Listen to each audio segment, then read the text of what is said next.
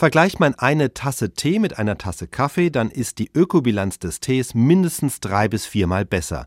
Wenn man sich zum Beispiel den Flächen, aber auch den Wasserverbrauch anschaut, dann verbraucht die Herstellung von Tee deutlich weniger Ressourcen, wenn man es jeweils auf die Menge herunterrechnet, die am Schluss für eine Tasse benötigt wird. Das liegt zum einen an der Herstellung. Man braucht weniger als die Hälfte der Fläche, um ein Kilo Teeblätter zu ernten, im Vergleich zu Kaffeebohnen. Und beim Tee bleibt auch mehr übrig.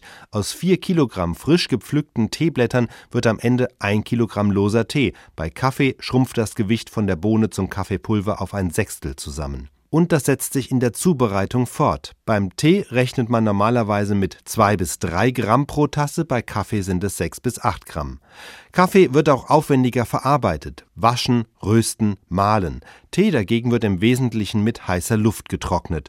Alles zusammengenommen benötigt die Herstellung des für eine Tasse notwendigen Kaffeepulvers somit deutlich mehr Ressourcen als die entsprechende Menge Tee.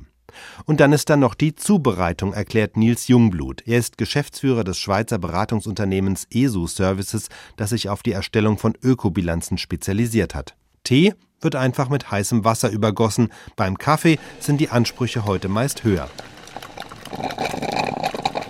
Wir haben hier angenommen, dass der Kaffee in so einer Maschine erhitzt wird, also man auch noch eine bisschen aufwendigere elektrische Apparatur dafür braucht und deswegen ist sowohl das Kochen des Wassers als auch die Umweltbelastung durch den äh, Anbau des Kaffees höher pro Tasse. Ein wichtiger Aspekt bei Ökobilanzen ist der CO2-Fußabdruck, also die potenziellen Auswirkungen aufs Klima. Da kommt es vor allem auf den Energiebedarf an, genauer auf den Bedarf an nicht erneuerbaren Energien, die eingesetzt werden, um ein Produkt herzustellen.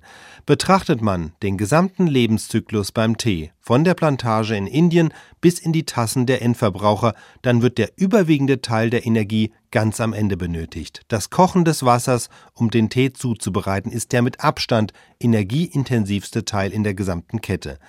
Dieser Vorgang fällt mehr ins Gewicht als der Anbau und die Verarbeitung in der Teefabrik und der Transport von Indien nach Deutschland spielt die geringste Rolle. Generell wird der Transport häufig überschätzt in solchen Diskussionen. Der Transport erfolgt ja größtenteils per Schiff im Container, wo das dann in großen äh, Mengen abgepackt ist. Und auf die Menge Tee bezogen macht es dann extrem wenig aus. Bio-Tee ist von der Ökobilanz insgesamt natürlich besser als konventioneller. Auch ist loser Tee aus Großverpackungen besser als Beuteltee aus einem mit Plastik eingeschweißten Karton. Aber da sind die Unterschiede nicht riesig. Was aber richtig reinhaut, ist Milch. Deren Herstellung verbraucht nämlich pro Liter rund mehr als fünfmal so viele Ressourcen wie der Tee selbst. Selbst ein kleiner Schuss Milch trübt somit nicht nur den Tee, sondern vor allem auch seine Ökobilanz.